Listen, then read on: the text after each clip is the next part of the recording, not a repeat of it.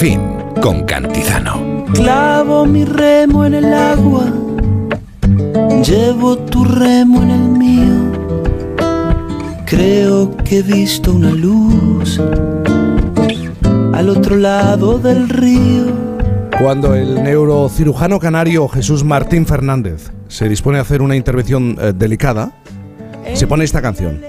Es al otro lado del río de Jorge Drexler, que ganó el Oscar a Mejor Canción Original de, en el año 2005, siendo el tema principal de la película Diarios de Motocicleta, que narra el primer viaje del Che Guevara por América Latina.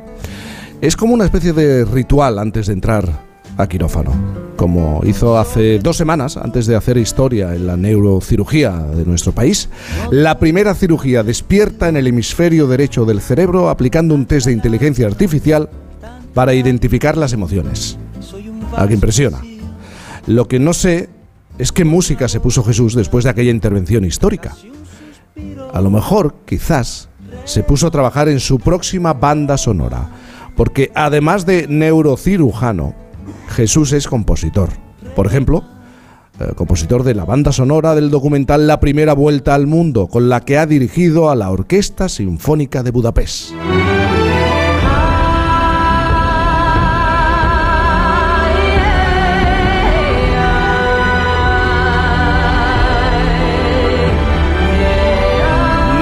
Neurocirujano, investigador, compositor, director de orquesta, conferenciante.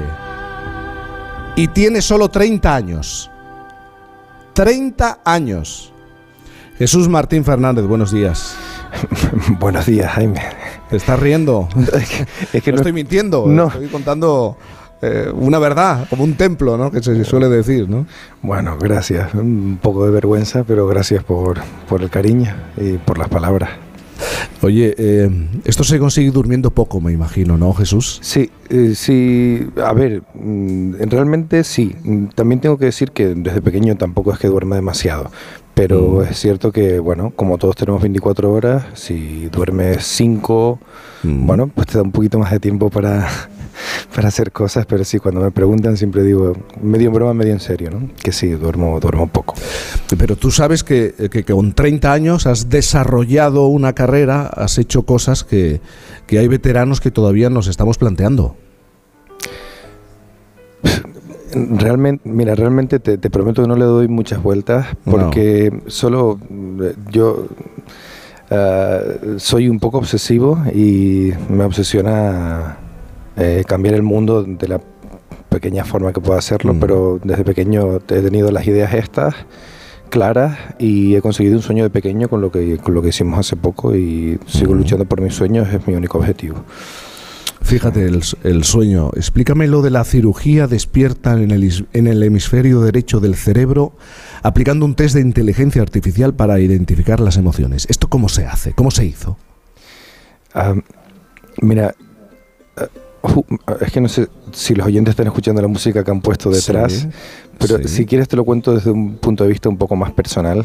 Eh, Adelante, eh, sí. Mira, esta canción que suena es una canción que escribía mi tío, que, que murió de un tumor cerebral y que estaba en el lado derecho del cerebro. ¿no? Siempre eh, en la neurocirugía, hace mucho tiempo que se hace cirugía despierta, se hace sobre todo en el, en el lado izquierdo para controlar el lenguaje y el movimiento. Y cuando se hace en el lado derecho es, bueno, generalmente por, por cuestiones de controlar el movimiento. Pero creo que se le ha dado poca importancia, no por nada, sino por la dificultad de entender el cerebro, de, de hacer un control de la emoción y de la cognición social y, de la personalidad durante una cirugía despierta. Entonces, mi tío después de la cirugía nunca fue el mismo, eh, ni siquiera podía comprender la, música de la misma manera, fue operado dormido, obviamente, era lo, que se sigue haciendo en el mundo, o sea, no, todo salió bien, pero no, no, no habíamos llegado a donde estamos ahora, pero nunca volvió a ser quien fue, ¿no? Entonces, ya a partir de ahí supe, ok, voy a ser neurocirujano y voy a llegar hasta las emociones o, al- o intentarlo. Entonces, bueno, pues parece que de pronto estamos empezando a conseguir cosas y bueno, esta es la, la realidad detrás de, de todo esto.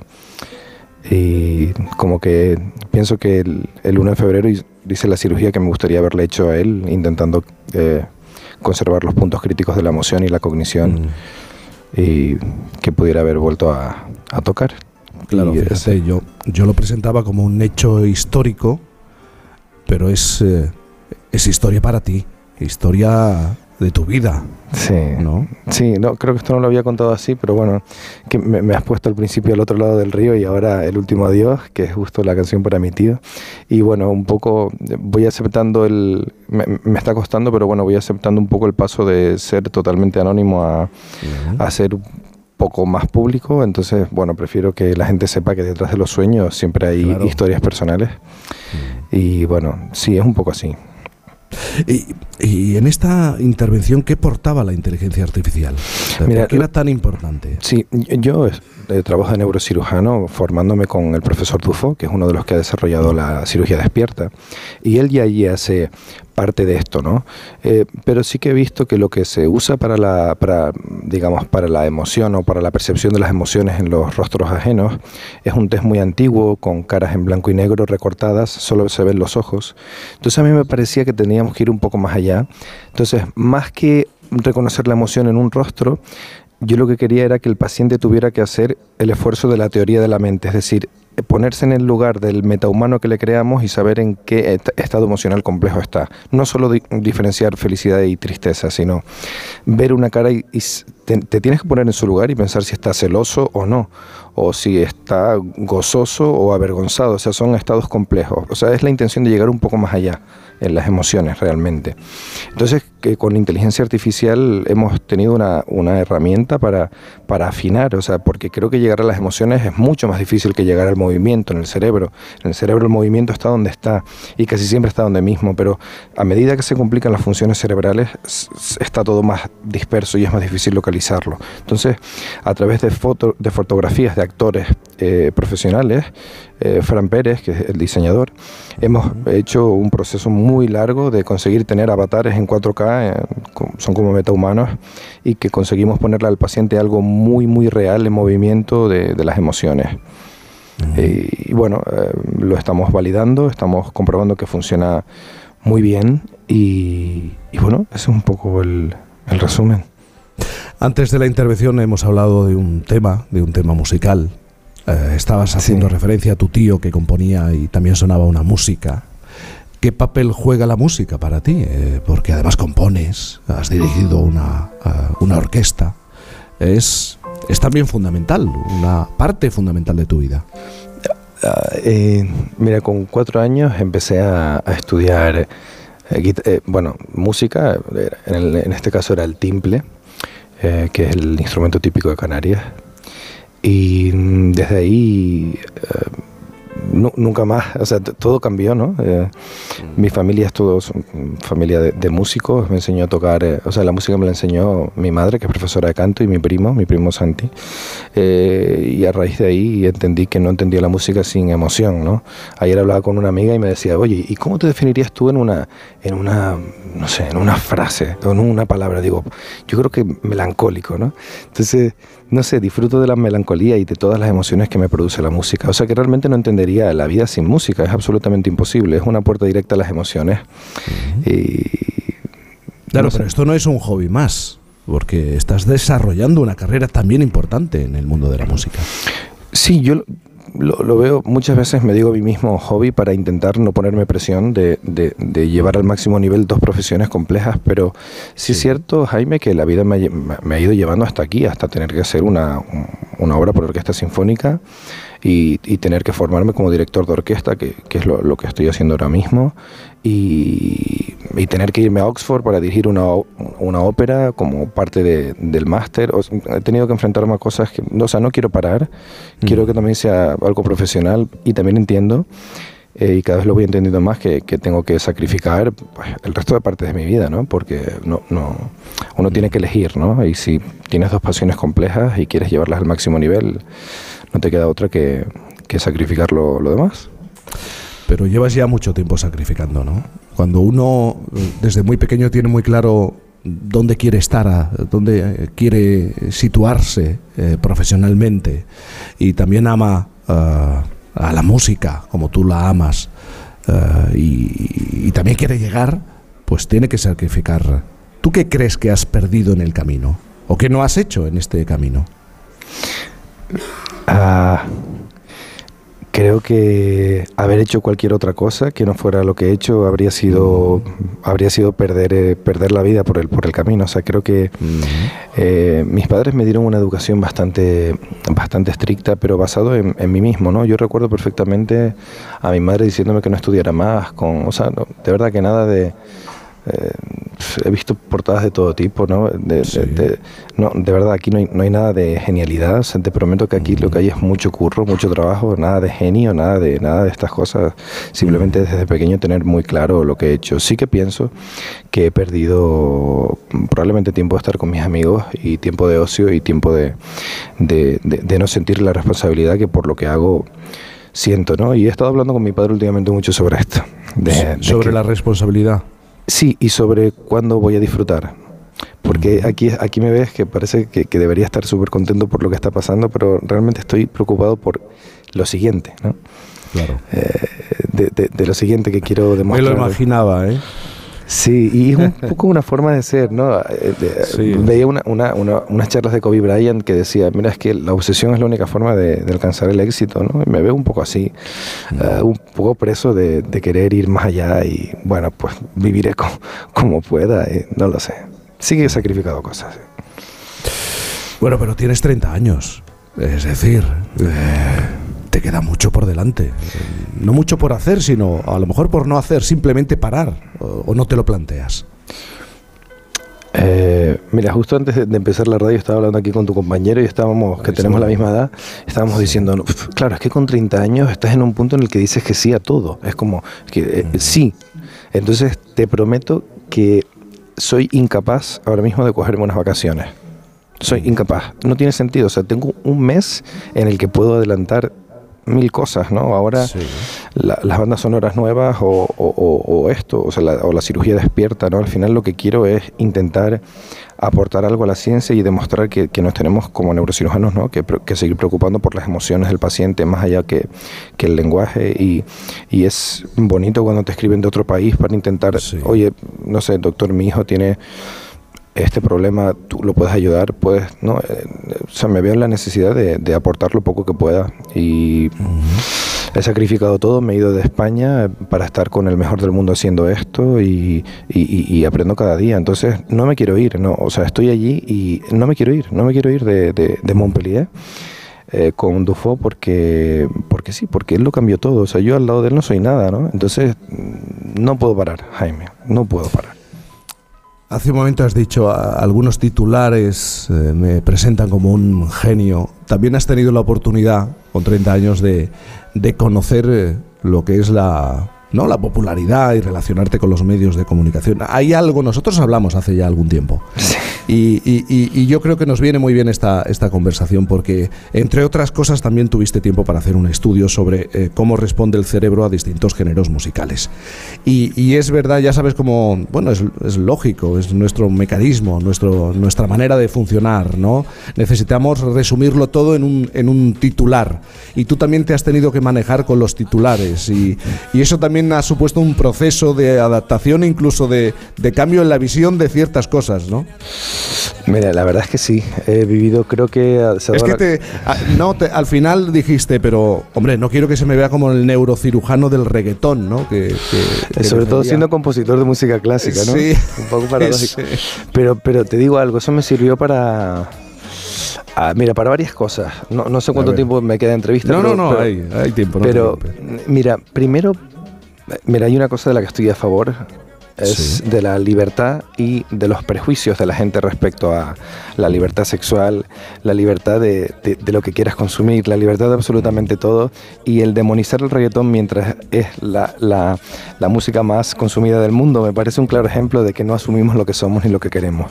Entonces el estudio ha servido un poco para decir, bueno, pues parece que el reggaetón activa el, sistema cerebral del movimiento de sobremanera y además es que está relacionado también con el placer y la recompensa. Y todos lo sabemos extremos, porque basta ir con un sitio, a mí que no me gusta el reggaetón, vas a un sitio donde pongan reggaetón y el cuerpo se te mueve solo y todos lo sentimos dentro. Simplemente hemos hecho un estudio, más por curiosidad que por otra cosa, que forma, forma parte de mi tesis doctoral, en el que nos encontramos unos resultados sorprendentes, pero que, que, ya Oliver Sacks en Musicofilia describía que pacientes en estado de Parkinson eran capaces de ponerse a andar cuando escuchaban una música con un ritmo repetitivo, ¿no? Entonces yo nunca defendí el reggaetón y, lo hablamos en su momento, pero, pero bueno, me ha enseñado un poco a, manejar el... De tener picos de popularidad de repente, ¿no? Eh, hubo muchos titulares que me hicieron daño, eh, o, ahora incluso por esto que he hecho ahora, ¿no? Y aprovecho y lo digo sin, sin citar al medio, pero es, grave que tú des una entrevista un día antes de una cirugía seria y te pongas una hora a hablar con el periodista con todo el respeto que yo intento siempre mostrar y, que pongan de titular, creo que moriré pronto, ¿no? Y, que después los periódicos de Canarias lo repliquen tal cual. Entonces me parece grave que en medio de lo que está pasando no, no se me, ni siquiera se me respete, o sea, porque poner creo que moriré pronto con la gente que yo está, que estoy tratando que sí sé que se está muriendo, me parece tal falta de respeto. Jaime, que creo que los que hacemos ciencia y queremos divulgarla, además la que hacemos nosotros, la que investigamos, o sea, yo hablo de la mía, no puede ser que, que, no se tengan cuidado con los, con los titulares. Y te hablo de periódicos serios, ¿no? Que no, no. Entonces, bueno, estoy en, en proceso de, de, digerir las cosas. También de manejar esto, ¿no? Sí, no, no, no es sencillo, ¿eh? de, de repente, no sé, es complejo, no sé, es complejo. Y ahora mismo estás en Madrid porque... Eh, pues mira, este fin de semana tienes, tienes tarea. Tengo tarea aquí, tengo muchas cosas que hacer. Eh, por, eh, estoy viniendo cada dos por tres, o bien por el, por el máster que estoy haciendo por la UNIR de dirección de orquesta, o porque tengo reuniones sobre, sobre cine, o porque... Estás grabando un documental también. Sí, bueno, a ver qué pasa con eso, pero, pero sí, eh, se está grabando un documental sobre cómo es eso de, ¿no? de poder hacer neurocirugía o cirugía despierta, intentar ser poco a poco eh, referente en este campo y, y, ser compositor o director de orquesta. Eh, no sé qué pasará con el documental, pero ahí, ahí vamos. Y, y, bueno, a veces vengo por simplemente por cercanía, por sentirme que estoy psicológicamente, sentir que estoy cerca de, de, mi familia, creo que es algo psicológico. O sea, tengo fines de semana libre que no estoy en Montpellier o en París, simplemente estoy en Madrid y, ya está. ¿no? Eh, Te preguntaba por, por Madrid este fin de semana qué vas a hacer porque estaba pensando, cuando termines, cuando terminemos esta charla y te montes en el taxi, ¿qué vas a hacer? ¿Qué te apetece hacer? Un domingo como este. Eh, pues mira, tengo que eh, estoy haciendo una, una, obra de música contemporánea para, el, para representar el, el Jardín de las Delicias del Bosco. Y tengo que, bueno, estoy con el último movimiento y estoy haciendo, representando el final del mundo y está siendo una, un viaje apasionante. Entonces probablemente hoy, no lo sé, pero quizás necesito ir al Prado, mirar una hora el Jardín de las Delicias, escribir y por la tarde pues uh, seguir estudiando, seguir estudiando y preparar las conferencias que tengo pendiente ahora. Y, ¿Y vas a hablar con con tu padre estáis hablando mucho de, bueno, ¿y, ¿y ahora qué? ¿Qué es lo que voy a hacer? Y del futuro inmediato. mira, la verdad, yo siempre, y la gente que me conoce sabe que he tenido una, una, una relación muy cercana con mis padres. Ahora, por, por, por, razones de la vida, pues estoy muy conectado a mi padre. Está viajando bastante para, para venir a verme y, bueno, está haciendo un, un apoyo constante. Hablamos mucho, sobre todo, de, de que la vida es mucho más de que, el trabajo, por mucho que sea tu pasión, ¿no? Y creo que a él le preocupa personalmente que, que se me escape, ¿no? Entonces me decía el otro día, estábamos comiendo aquí en Madrid, me decía, mm, tú has pensado que tienes 30 años. Y le dije, bueno, eso es poco, ¿no? Dice, no, digo que ya se te han pasado 30. Digo, digo vale, digo, está bien, ¿no? Nada, tengo, mira, tengo la suerte de tener una familia genial, Jaime. Y bueno, están ahí para... Es que además sin familia no se llega a esto, ¿verdad? Sin, no. tener...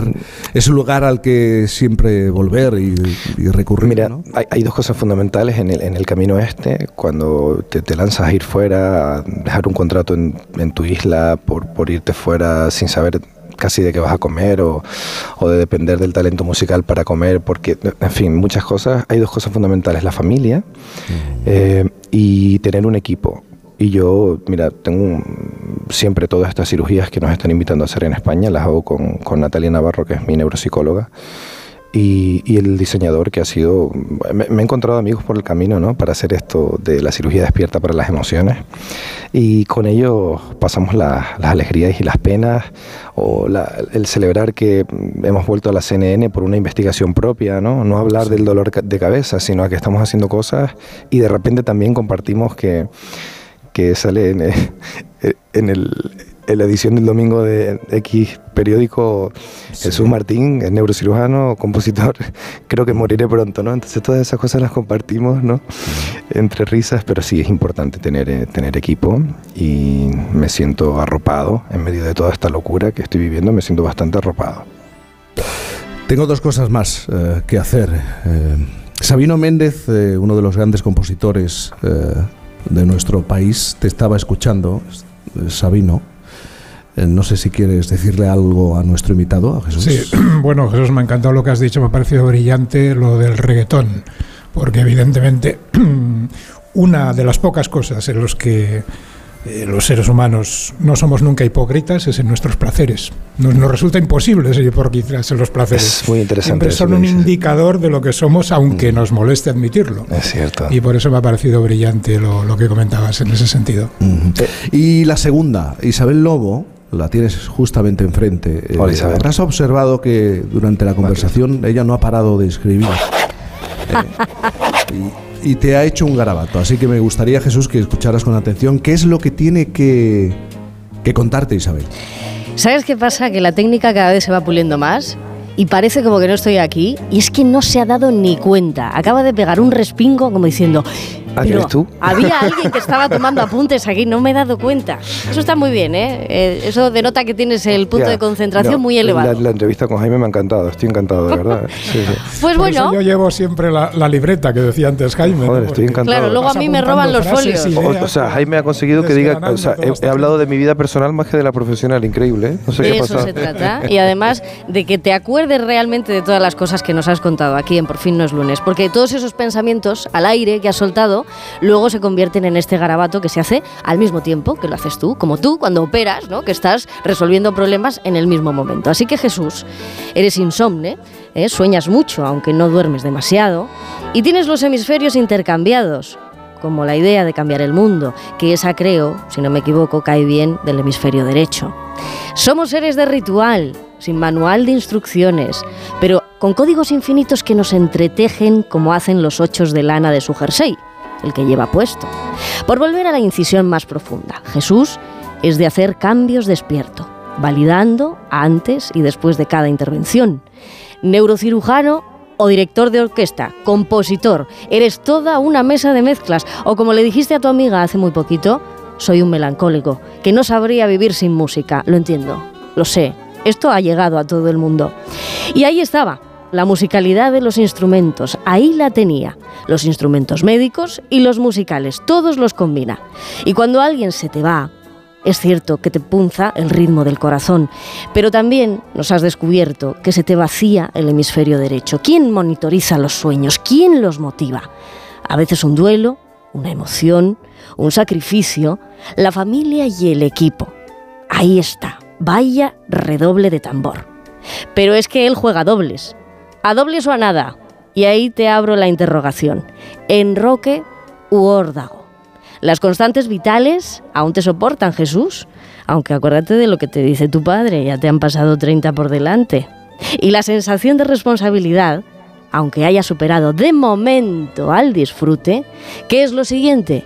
Pues vuelve al presente, el jardín de las delicias, el final del mundo, que no suena a reggaetón ni mucho menos, Hoy hacemos el programa desde un lugar que inventa y que crea mundos cada vez más reales, en el Museo del Videojuego. Y tú estás convirtiendo las herramientas, digo, tecnológicas, sanitarias, en sacacorchos de las emociones cerebrales. En nada, dentro de unas horas, alguien estará en tus manos. Y pasado mañana cualquiera de nosotros. Así que al de cuatro años, al Jesús que es el treintañero del timple. Estás preso biocronológicamente en la era del sí, porque a todo le dices que sí, pero no en la del descanso.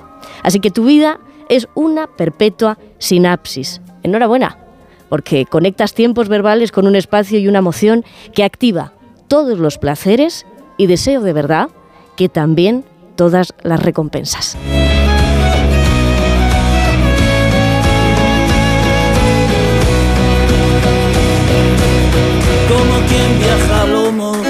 De una yegua sombría. ¿Puedo hablar? Claro Eh, que puedes hablar. eh, eh, no sé, me, me he emocionado. ¿Eso lo has escrito ahora? ¿Tú tienes la comprobación? Oye, te, te digo, te digo algo de verdad, qué, qué talento, ¿eh? O sea, muchísimas gracias. Estoy súper emocionado, de verdad, muchísimas gracias por, lo- por la forma de hilvanar las palabras, por esa léxico semántica, ah, sintaxis pragmática y fonológica, que son los componentes del lenguaje, ¿eh? Los tienes todos, enhorabuena, me ha parecido brillante. Ah, Qué miedo viniendo de ti, ahora me quiere abrir la cabeza. No, además, el- ¿Qué- qué a- además, ahí? Además, el lenguaje, según la zona, o sea, está todo repartido por el cerebro. Te ofrecería investigar tu cerebro, pero está feo, no nos conocemos todavía. Son tus propias palabras, date cuenta. Eso lo es. Muchas o sea, de verdad, muchas gracias. Me ha emocionado, eh, increíble. Eh, lo que decía Sabino también es, también es cierto. De hecho, eh, te digo algo: eh, eh, el, sexo, la droga y la música activan regiones del, cerebro muy, muy concretas. Y hay, como dice mi padre, el ser humano puede elegir lo que hace, pero no lo que desea. Eh, y es un poco así, sí, sí, estoy totalmente de acuerdo. Que conste que aquí han habido aplausos en Sí, el auditorio cuando has acabado, Isabel, con, con, con tu, con tu discurso. Eh, Un abrazo bien grande y ondulado, claro que Empezamos sí. como internautas y nos hemos convertido, Isabel, en psiconautas. Psiconautas, está Eh, muy bien. No sé, de verdad que han pasado entrevistas los últimos años, eh, desde la CNN hasta, hasta escribir para el Washington Post, que era una cosa que nunca pensé, pero lo de hoy ha sido bastante especial, la verdad. Bueno, nos hemos, Muchas gracias. Nos Por hemos sentado a lunes, tomar un, es. un café. eh, Sí, la próxima vez, sí, sí, claro que sí. Muchas gracias, de verdad. Aunque yo, Jesús, mira que no me gusta para nada dar consejos, pero si vas a ir al Prado, siéntate un momento en una terraza eh, de la zona, del lugar. Eh, date ese tiempo para un, un café, si, si te parece. Ha sido un placer hablar contigo. Eh, yo creo que teníamos esta conversación pendiente después de, de esa charla hace ya algún tiempo sobre cómo se activa el cerebro ante determinado tipo de, de música. Gracias de verdad, Jesús Martín Fernández. Gracias, Solo 30 Jaime. años. Gracias, por estar aquí. esta Gracias de mañana. corazón, gracias. Un abrazo. Un abrazo grande. 9.38, las 8.38 en Canarias. Sin encontrarte de vuelta a casa. Enciendo un cigarrino, ordeno mis papeles, resuelvo un crucigrama. Me enfado con las sombras que pueblan los pasillos y me abrazo a la ausencia que dejas en mi casa Por fin no es lunes. por tu recuerdo como una enredadera que no encuentra ventanas donde agarrarse soy. Esa surda epidemia que sufre las aceras. Si quieres encontrarme ya sabes dónde estoy. Jaime Cantizano.